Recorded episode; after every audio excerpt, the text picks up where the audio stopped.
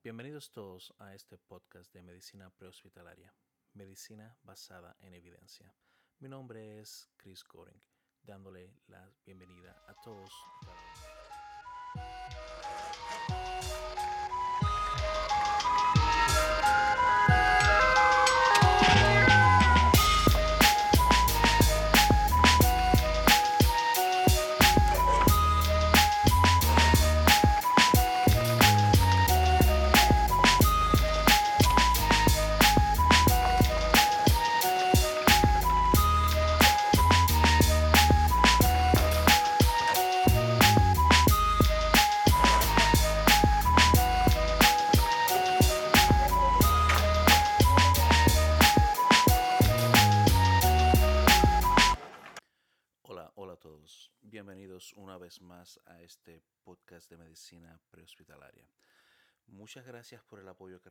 Muchas gracias por estar presente una vez más. El episodio de hoy eh, vamos a hablar un poco de lo que es la farmacología básica. Vamos a hablar de algunos medicamentos que poseen las unidades aquí en Estados Unidos, específicamente en el área donde yo resido, Massachusetts. vamos a hablar de los medicamentos que poseen las ambulancias de cuidado básico o las ambulancias a que le decimos BLS de soporte vital básico. En algunas partes son conocidos como eh, técnicos de emergencias médicas también o técnicos de urgencias médicas. Realmente la cantidad de medicamentos que los técnicos de emergencias médicas cargan no son tantos. Estamos hablando de más o menos unos 6-7 medicamentos quizás algunos se usan para diferentes condiciones o más de una condición realmente, como es el caso de la epinefrina. Eh, algo que siempre digo a mis estudiantes, eh, bueno, que siempre voy, me refiero a eso, algo que siempre digo a mis estudiantes. Uh, realmente los medicamentos que carga un técnico de emergencias médicas básicos quizás no son, no van a tener la potencia de eh, matar a un paciente, por decirlo así, pero sí pueden causar un gran, gran daño a, a nuestros pacientes si no somos cuidadosos. Es súper, súper importante para todos y cada uno de nosotros conocer la, la, farmacología que estamos dando a nuestros pacientes, por qué lo estamos dando, los efectos deseados, no deseados. Todo ese tipo de cosas es súper, súper importante saber en nuestros pacientes especialmente las dosificaciones, contraindicaciones, etcétera, etcétera, etcétera. Ahora bien, en comparación a los medicamentos que carga un paramédico, estamos hablando del paramédico que cuando yo me tocó ir a la escuela de paramédicos hablábamos de 50 y pico de medicamentos que, que teníamos que aprendernos. Y quizás la, la farmacología en, dentro de la, la, parte de la clase de paramédicos es quizás la parte más tediosa, por decirlo así. Uh, memorizar eh, protocolos es fácil, memorizar o aprender cardiología realmente es fácil pero tener que memorizar los medicamentos esa es la parte dura porque no, no hay alguna no hay una forma fácil de hacerlo realmente cada quien dependiendo de la persona que, que, estemos hablando el estudiante que estemos hablando tiene un proceso diferente para aprender las cosas en lo que es la la, la farmacología hay que realmente grabarse los medicamentos en la cabeza y no, no solo eso, sino también entenderlo. Porque una cosa es memorizar y otra cosa es entender realmente la farmacología. Por eso digo que es quizás una de la, las partes más tediosas de, de lo que es la escuela de paramédicos realmente. Bien, hablemos de medicamentos entonces. Vamos directamente a hablar de los medicamentos, ¿verdad?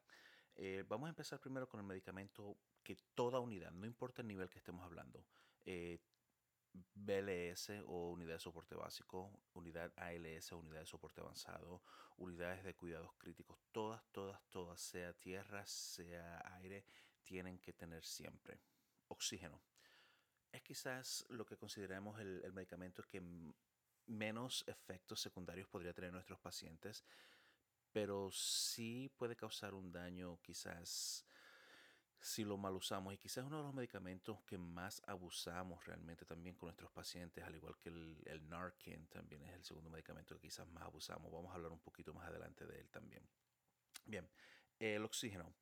El efecto que causa el oxígeno es revertir la hipoxia en nuestros pacientes, que es lo que queremos lograr, ¿verdad? Eh, se indica para pacientes que obviamente tienen eh, hipoxia, uh, hipoxemia o eh, están faltos de respiración. No tiene ninguna contraindicación realmente, pero sí tiene algunas precauciones. Por ejemplo, las precauciones es, uh, tenemos que tener cuidado con pacientes que tienen uh, EPOC, enfermedades pulmonares obstructivas crónicas. Estos pacientes por lo regular siempre tienen un drive hipóxico bajo y realmente mantienen saturaciones bajas de oxígeno y cuando le, cambiamos esa saturación podría existir un, daño quizás más irreversible. Vamos a hablar más adelante, mucho más adelante quizás en, en otro podcast, otro episodio, vamos a hablar de, de, de, lo que es este tipo de pacientes y a qué me refiero realmente. Pero sí tenemos que tomar en cuenta que estos pacientes de enfermedades pulmonares obstructivas crónicas, la saturación normal de ellos no es igual que una persona que no tiene este proceso de enfermedad, ¿verdad? Es un poquito más bajo realmente. La dosificación del oxígeno Estamos hablando que puede ser entre unas 6 litros por minuto, dependiendo si estamos usando una, una, cánula nasal, o podríamos hablar de 10 litros hasta 15 litros por minuto si estamos hablando de una mascarilla eh, de no respiración con bolsa de reservorio. También se puede administrar, y vamos a hablar acá en este episodio, cuando lo usamos para nebulizar medicamentos como es el albuterol o el ipratropium. En este caso la dosificación sería entre unos 6 a 8 litros por minuto de oxígeno. La, algo súper importante y que también tenemos que tomar en cuenta es saber cómo calcular la, el porcentaje de oxígeno que estamos administrando a nuestros pacientes. Les me acabo de mencionar, estamos hablando de litros por minuto, ¿verdad? Pero también se habla del porcentaje de oxígeno que está recibiendo el paciente dependiendo de la condición en la que esté. Hay una fórmula matemática que es, eh, nos dice cómo, cómo calcular la cantidad de oxígeno que está recibiendo, el porcentaje de oxígeno que está recibiendo este paciente, ¿verdad? Eh, la fórmula es bien sencilla. Por cada litro de oxígeno que recibe nuestro paciente, eh, eso equivale a un 4% de oxígeno. Pero a ese 4%, a ese resultado final también al final, eh, se le agrega el 21% del oxígeno ambiente. Por ejemplo, digamos que estamos hablando de una cánula nasal al máximo eh, cantidad de litros por minuto que le podemos dar, que sería 6 litros por minuto. 6 por 4 son 24. Eh, a ese 24% vamos a agregarle el 21% del oxígeno ambiente y estamos hablando que con una cánula nasal a 6 litros por minuto el total porcentaje o el porcentaje total que le estamos dando a este paciente es de 45% de oxígeno. Bien sencillo, ¿verdad?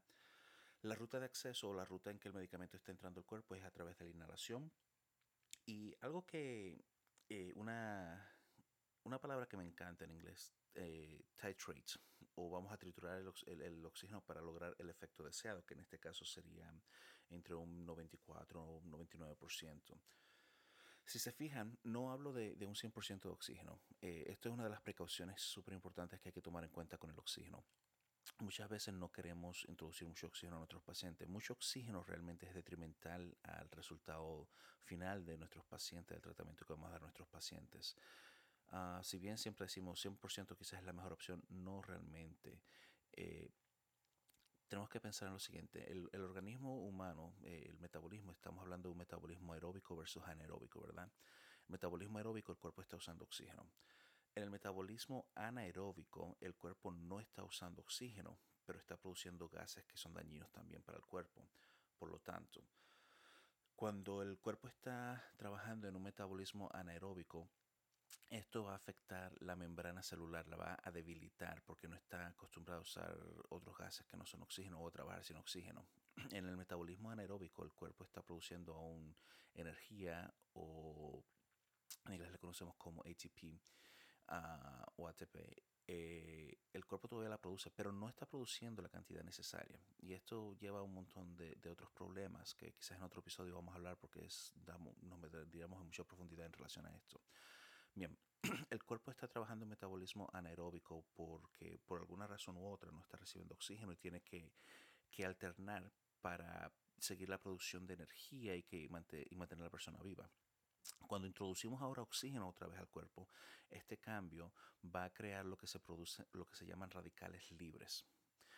Estos radicales libres eh, van a atacar la célula y la célula, al no ser una célula saludable en este momento, ya que eh, la membrana está debilitada, va, al ser atacada por los radicales libres, esto afecta a la membrana celular, la desestabiliza por completo y la destruye, lo que hace que todo el contenido de la célula se disperse por todo el cuerpo y esto va a hacer que o va a crear, perdón, un desequilibrio en el balance ácido-base del cuerpo, lo cual puede ser acidosis, alcalosis, ¿verdad?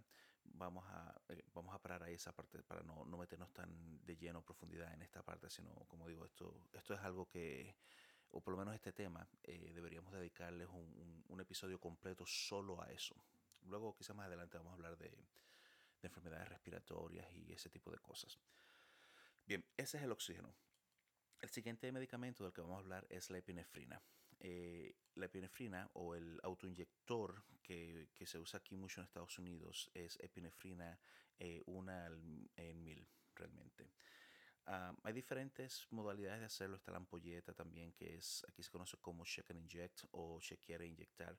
No vamos a hablar de eso, no vamos a tocar ese tema porque ya estamos hablando más a profundidad de farmacología. Vamos a hablar del EpiPen o, uh, bueno, sí, EpiPen. Existen dos condiciones que podemos usar el EpiPen. Lo podemos usar para la, la más común y para lo que se, eh, se receta a la, a la, población civil es para reacciones anafilácticas o alergias súper, súper severas, ¿verdad? Y la segunda condición que lo usamos en nuestras unidades es también para broncoespasmos. Empezando con la anafilaxis, realmente eh, el mecanismo de acción es un estimulante adrenérgico que va a causar broncodilatación a nuestros pacientes. Entonces, eh, se indica, la indicación es para reacciones de anafilácticas con eh, dificultad respiratoria severa. ¿verdad? La contraindicación para la epinefrina es la hipertensión, hipotermia o si el paciente presenta dolor de pecho de origen cardíaco. La hipertensión es porque la epinefrina misma va a eh, va, va, crear vasoconstricción, lo cual va a elevar la presión aún más y, a pesar y también va a acelerar el corazón. Recuerden, epinefrina es adrenalina, ¿verdad? La hipotermia, uh, en el caso de la hipotermia, sucede que la hipotermia va a causar una vasoconstricción eh, periférica en nuestros pacientes para tratar de mantener la temperatura del cuerpo. Entonces la epinefrina quizás no puede que funcione ahí también. Y si estamos hablando de dolor de pecho de origen cardíaco, el paciente que está teniendo un infarto al miocardio, por decirlo así, ya el corazón está estresado de por sí, está débil por el infarto mismo y si lo aceleramos con la adrenalina o epinefrina, vamos a causar más daño, vamos a forzar el corazón a trabajar más fuerte aún y esto va a debilitar el corazón más, ¿verdad? La dosis de la epinefrina tenemos dos dosis, a dosis adulta, la dosis adulta perdón, y la dosis pediátrica. La dosis adulta 0.3 miligramos. La dosis pediátrica es 0.15 miligramos. Si se dan cuenta menciono 0. no digo .3 o .15. Es una manera que, que usamos mucho para, para evitar errores médicos. Por ejemplo, si le pido a alguien, eh, dame 0.3 miligramos de epinefrina, ¿verdad? Esto puede que en el medio de la situación caótica, que es una emergencia, eh, la persona puede quizás no escuchar bien o malinterpretar y me va a dar 3 miligramos de epinefrina, lo cual va a ser demasiada, demasiada epinefrina para este paciente. Por lo tanto, para evitar errores médicos, 0.3 miligramos o 0.15 miligramos. Bien. Hablaba de la, de la dosis adulta versus pediátrica, ¿verdad? ¿Cuál es la diferencia? ¿Cómo sabemos pediátrico versus adulto? Este es un medicamento que está basado en el peso del paciente. en este caso, la dosis adulta sería para una persona que pesa más de 25 kilos o 55 libras. Esa es la dosis adulta. Menos de ahí sería menos de 25 kilos o menos de 55 libras es la dosis pediátrica de epinefrina que vamos a dar a estos pacientes. Eh, la ruta de acceso es a través intramuscular. Debemos de tener cuidado en pacientes que son menores de 6 meses uh, cuando vamos a administrar y, y, para administrar una segunda dosis realmente. Podemos dar hasta dos dosis. O también tenemos que tener mucho cuidado con las personas que tienen más de 65 años de edad por obviamente las enfermedades cardíacas que pueden tener y, y el acelerar el corazón no podría, no, no, quizás no es la mejor opción en ese momento. Hay otros medicamentos que podríamos usar, pero son en el nivel avanzado. Ahora bien, hablemos también de la epinefrina que usamos también para el asma, ¿verdad? Como mencioné anteriormente, la epinefrina es un estimulante adrenérgico que va a causar broncodilatación, así que en el asma también va a expandir esos bronquios para que el paciente pueda respirar mejor y quizás revertir el ataque de asma. Realmente eh, los medicamentos que usamos para el broncoespasmo o, o enfermedades como el asma es, eh, son diferentes medicamentos que se van dando en, en cierta secuencia. Epinefrina es quizás el último medicamento que usaríamos si el paciente no reacciona a los otros medicamentos o puede también ser el primer medicamento dependiendo de qué tan severo es el broncoespasmo que está teniendo nuestro paciente y el estado de shock en el que se encuentre. Eso es una determinación que es que la va a hacer el, proveedor de salud, el paramédico o el técnico de emergencias médicas. Aunque el técnico de emergencias médicas quizás eh, iniciaría con el buterol, ipratropio y luego la eh, la epinefrina o el EpiPen.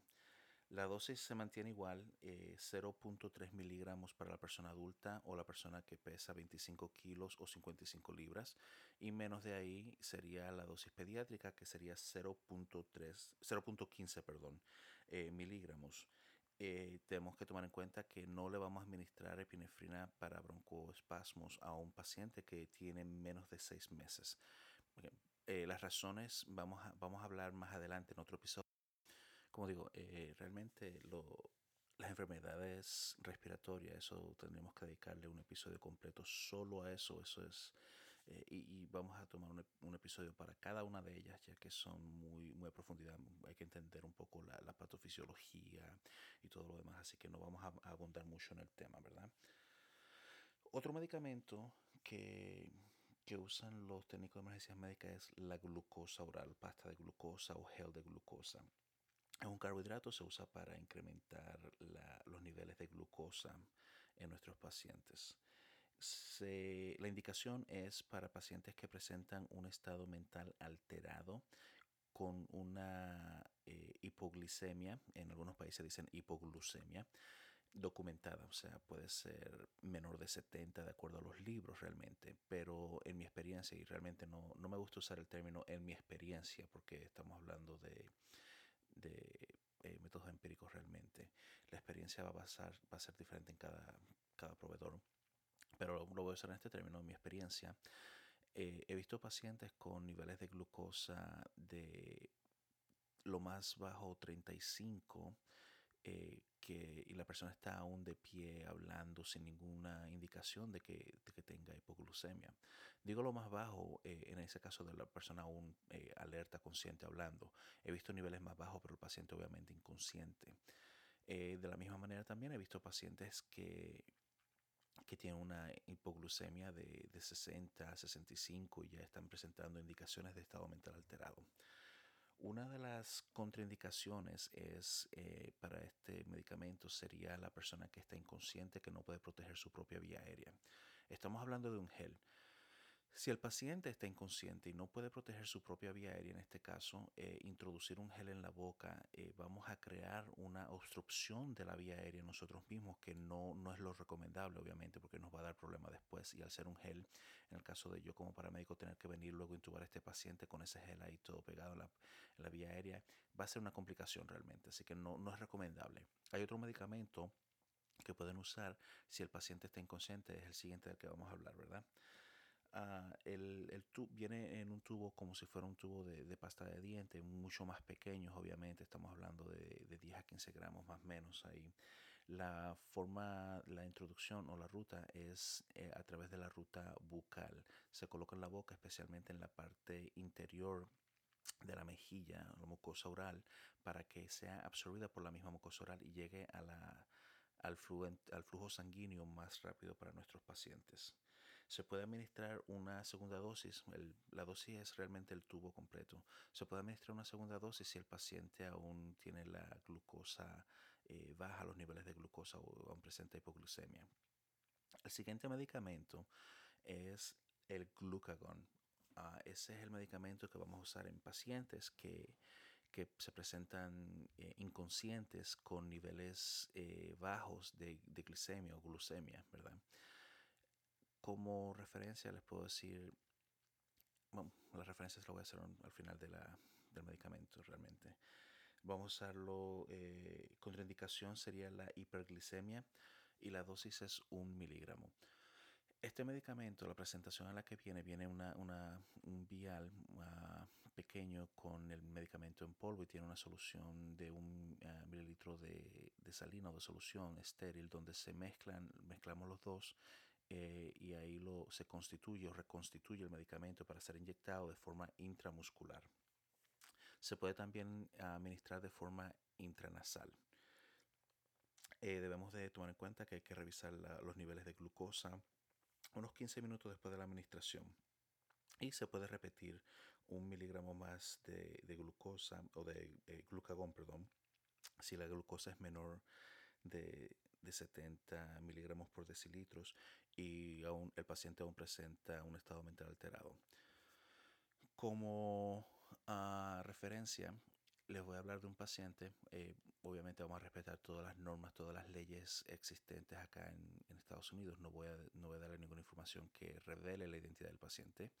Pero sí tenemos un paciente que es eh, un paciente al que ella es una, una paciente que veíamos de forma frecuente, ya realmente no tan frecuente, eh, por decirlo así. Eh, ya su situación mejoró un poco. Pero eh, esta paciente la veíamos eh, unas 3, 4 veces a la semana por problemas de hipoglucemia. Eh, llevábamos más de 10 años quizás en esa frecuencia, hasta recientemente que se ajustó los medicamentos del paciente, los doctores finalmente pueden controlar su glucemia. Anyways, eh, esta paciente uh, tenía o tiene un montón de, de enfermedades más eh, en tope de la, de la diabetes que hacían que era una persona, hacían que fuera una persona súper, súper enferma, súper sick, como decimos acá. Eh, en esto también, en este caso, el, el, obtener un acceso venoso en esta paciente era misión imposible, por decirlo así. Creo que en los 10 años o quizás más que me tocó tratar con esta paciente, eh, yo logré obtener acceso venoso en ella unas 3, 4 veces. Y quizás yo sé que algunos de ustedes estén pensando, ah, yo, yo soy eh, el mejor en obtener un acceso venoso y yo voy a obtener un acceso venoso fácil. Está bien si pueden pensarlo así y quizás tienen razón. Eh, yo tengo bastante experiencia, por decirlo así, y de hecho lo, cuando nosotros obtenemos acceso venoso, estoy hablando de yo lo hago en una ambulancia en movimiento. Eh, en el caso de ella no, eh, no lo hacía así porque es difícil, realmente era una persona súper difícil. Entonces, eh, el medicamento de, de, de, la mejor opción para ella siempre fue el glucagón. Eh, cada vez que me tocó atenderla, siempre daba mejor glucagón y funcionaba en menos de cinco minutos, ya estaba ya despierta y completamente orientada.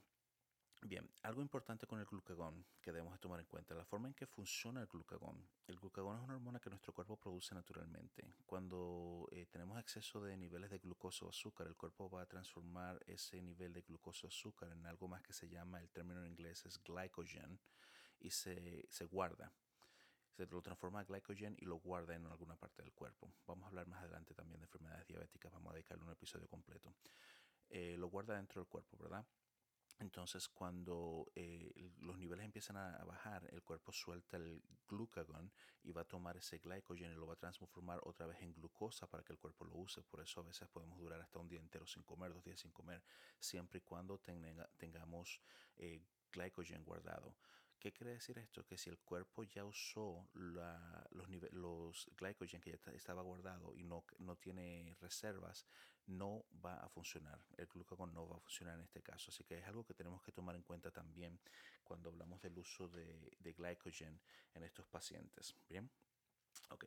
Los siguientes dos medicamentos que vamos a hablar son medicamentos que usamos en emergencias cardíacas, mayormente o específicamente en el síndrome coronario agudo o el paciente que se queja de dolor de pecho por un origen cardíaco.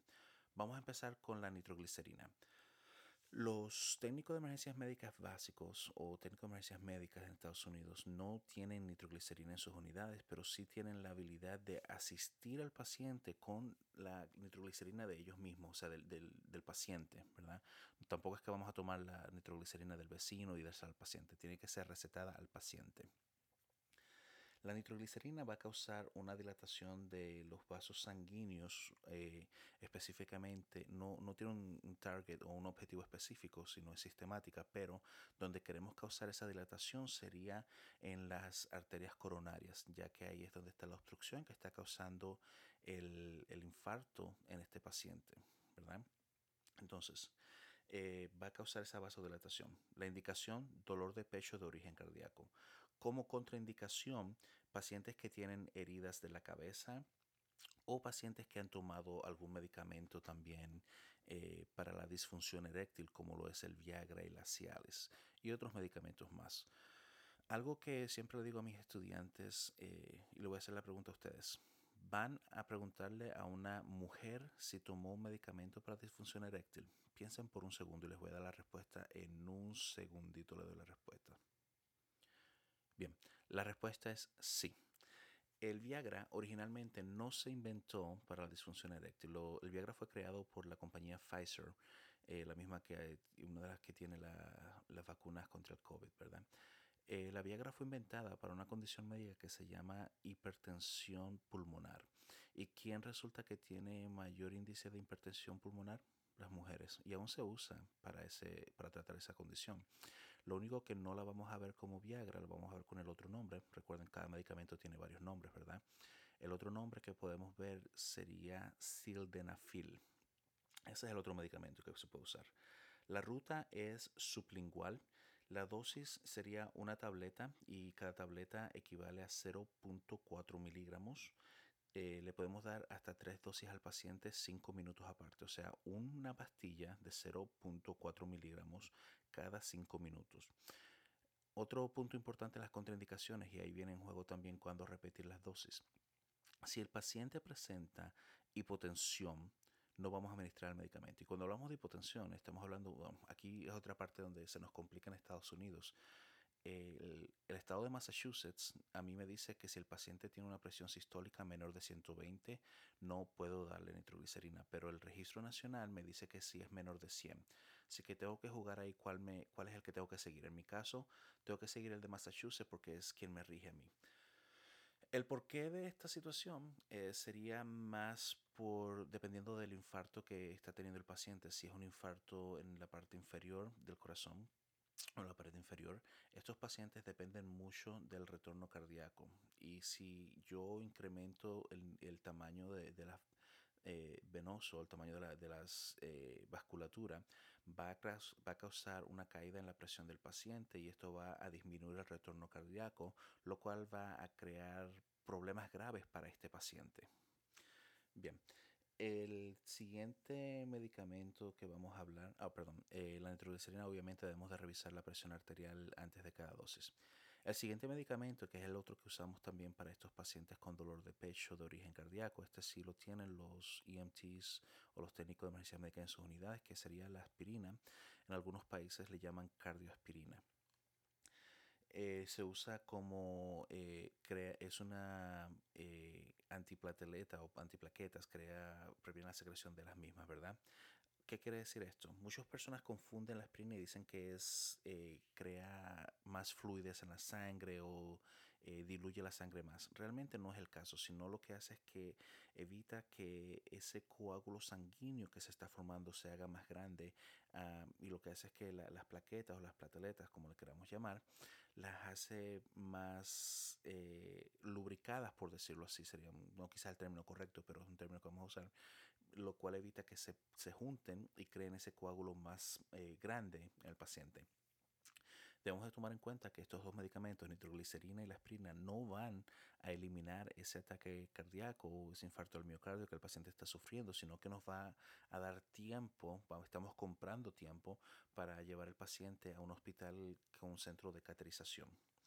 La indicación, dolor de pecho de origen cardíaco, como contraindicación sería un paciente que tiene un sangrado intestinal ah, activo. Eh, esa sería la contraindicación. La dosis, eh, estamos hablando entre 81 miligramos a 324 miligramos. Cada pastilla, cada, cada aspirina, de esta cardioaspirina, por decirlo así, eh, la dosis de cada una es 81 miligramos. Normalmente damos o dos o damos cuatro, que en este caso sería 162 miligramos o 324 miligramos. Eh, cuando le damos la aspirina a este paciente, le pedimos que la mastique, no que se la trague, que la mastique hasta que se convierta en una pasta y esta se va a ir diluyendo poco a poco y va a ser siendo absorbida por la mucosa oral para llegar al flujo sanguíneo más rápido. Es al igual que el, gel de glucosa que se usa de la misma, la misma ruta de entrada sería en este caso. ¿Por qué se hace esto? Si, vas si el, paciente toma la, la, aspirina, se la traga, va a ir al sistema digestivo y tiene que pasar por todo el proceso digestivo antes de llegar al flujo sanguíneo de nuestros pacientes. Eh, tenemos que tomar en cuenta que sería una precaución o una contraindicación realmente pacientes que están teniendo o tomando eh, tratamiento anticoagulante. Hay pacientes que van a tomar medicamentos que son anticoagulantes, ¿verdad? Bien, el siguiente medicamento que vamos a hablar, en este caso serían otra vez dos medicamentos que son usados en este caso para broncoespasmo. Eh, estamos hablando de lo que es el albuterol y el ipratropium. El albuterol es un broncodilatador, se usa para pacientes que están, se están quejando de problemas respiratorios causados por broncoespasmo. Tenemos que tener eh, como contraindicación eh, personas que tienen historial de eh, enfermedades cardíacas como son infartos al corazón, recientemente específicamente o cirugía del corazón también o angina de pecho también. Se usa para pacientes que ya tienen una prescripción de broncodilatadores. No podemos nosotros prescribirlos realmente, sino que pacientes que ya tienen esa prescripción. Eh, la dosis va a, variar dependiendo del paciente también. La dosis adulta es 2.5 miligramos, lo cual viene ya diluido en 3 mililitros de solución salina para el paciente adulto o sea, paciente realmente que es mayor de dos años. Si el paciente es menor, eh, entre unos seis meses a dos años, vamos a la dosis pediátrica, que sería la mitad de la dosis adulta, 1.25 miligramos, la cual viene ya diluida en 3 mililitros de solución salina. Algo súper importante. Muchas compañías de ambulancia, servicios de ambulancia, no compran la dosis pediátrica, sino que nosotros hacemos la dosis pediátrica. ¿Y cómo se hace? Bien sencillo. Tomamos la dosis adulta, 2.5 miligramos diluido en 3 mililitros de solución salina, y lo único que vamos a hacer es agregarle 3 mililitros más de solución salina, que en este caso sería 2.5 miligramos diluido en 6 mililitros de solución salina. Esto crea nuestra dosis pediátrica. Bien, el ipratropium, voy a parar ahí un momentito para caer al ipratropium, luego les voy a explicar la, ruta de administración. El ipratropium es también otro broncodilatador usado para el broncoespasmo. Ah, las contraindicaciones son las mismas, eh, enfermedades cardíacas, personas que no tienen la receta, personas menores de 6 meses. La dosificación serían 500 microgramos diluidos ya en 3 mililitros de solución salina. Solución, la dosis pediátrica, igual paciente entre 6 meses perdón, a 2 años de edad es la dosis pediátrica, eh, sería la mitad, 250 microgramos diluidos ya en los 3 mililitros de solución salina. Al igual que el albuterol, si tenemos la dosis adulta, podemos agregarle 3 mililitros más de solución salina y nos va a dar nuestra solución pediátrica. Estos medicamentos vamos a tomar, eh, vienen líquido, vamos a tomarlo, vamos a colocar en la cámara de, del mecanismo que usemos, el dispositivo que usemos para nebulizar, es un medicamento nebulizado, la ruta de inhalación, lo ponemos en, el, en este mecanismo este dispositivo y lo vamos a conectar a oxígeno. El oxígeno sería entre 6 a 8 litros por minuto para crear esa nébula que el paciente va a respirar. Más de ahí va, va a causar un, eh, un mes, por decirlo así, o, va, que, va, a hacer que el fluido esté volando por todas partes y no lo va a nebulizar de forma adecuada. Menos de 6 litros por minuto no es lo suficiente tampoco para nebulizarlo, así que tiene que ser entre 6 a 8 litros por minuto, ¿verdad? Bien, eh, hay dos dispositivos que se usan para, para administrar este medicamento. Los dos son de nebulización. Uno de ellos es un tubito realmente eh, que el paciente coloca, tiene la cámara, eh, forma una T prácticamente ese tubito con la cámara del nebulizante o del medicamento en el medio lo que hace es el paciente lo coloca una de las partes del tubo en su boca y va aspirando a través de la boca el medicamento. El problema con este dispositivo, eh, cada vez que interrogo al paciente para preguntarle cómo se siente, ese tipo de cosas, remueve el dispositivo de su boca y no lo, no lo aspira. Estamos eh, desperdiciando medicamento. Por eso yo uso más el otro dispositivo, que sería una máscara simple y tiene la cámara con el medicamento eh, conectada y así el paciente no tiene que removerla de ninguna manera. Bien.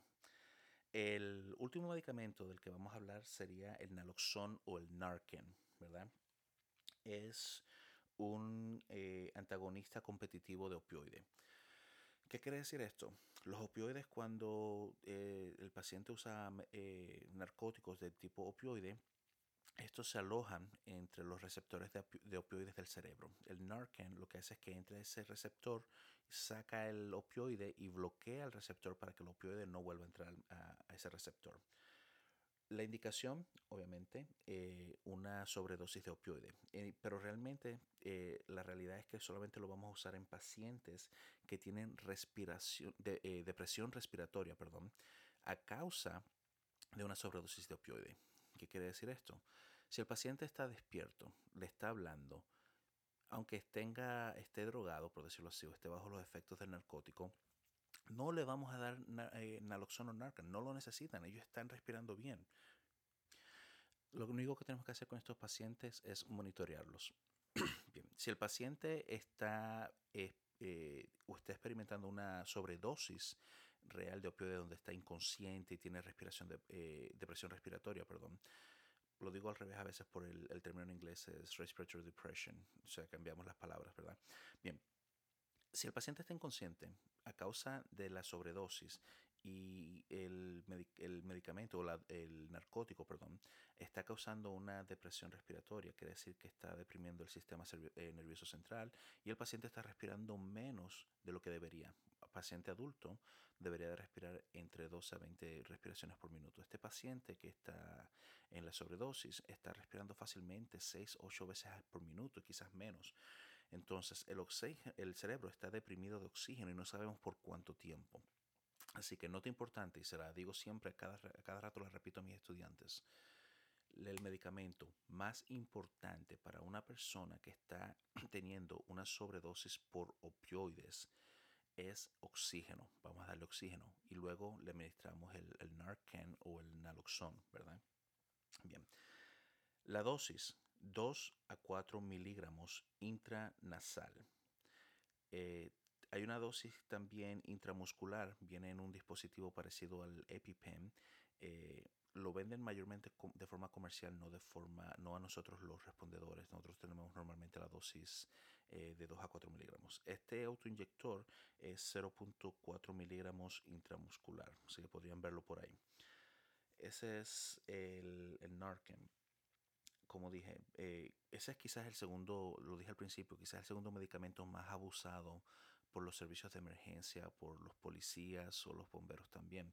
Muchas veces damos demasiado Narcan. Lo más que he visto quizás han sido unos 16 miligramos en un periodo de menos de 5 minutos a un paciente. Demasiado, eso es demasiado eh, naloxón que se le ha administrado a este paciente.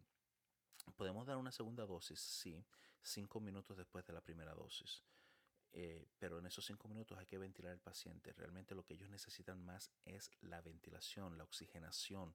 Eso es lo que necesitan. Recuerden, el, cerebro está deprimido de oxígeno, no, no, tiene ese flujo de oxígeno que debería de tener.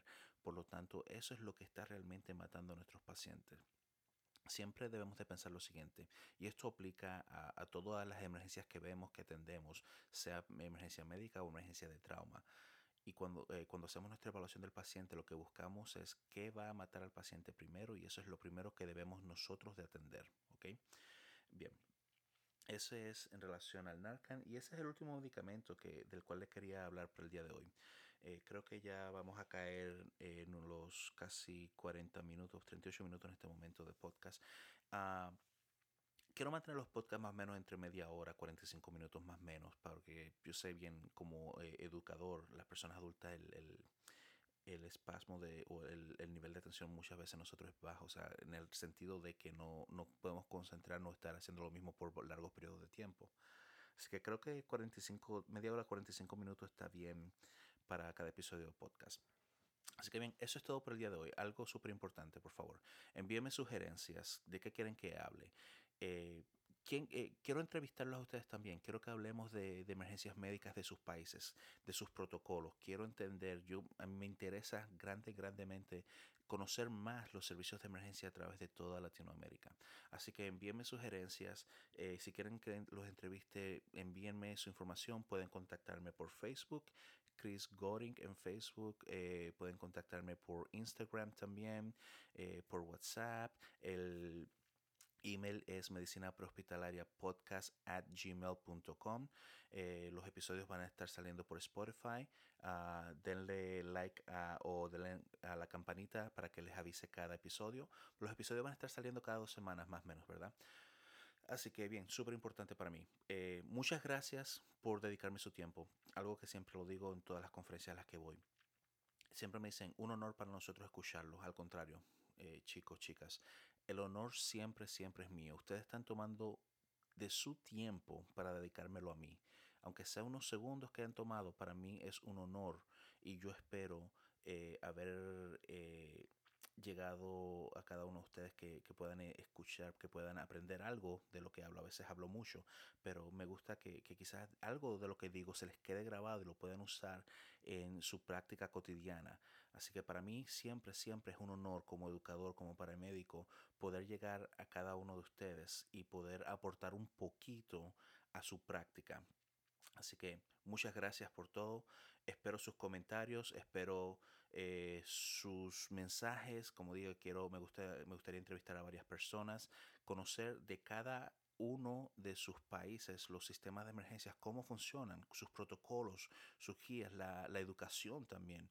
Eh, quiero que, este podcast llegue a toda parte, así que ya saben, eh, compártanlo, denle like y vamos hacia adelante. Muchas gracias por todo. Se despide Chris Gordon.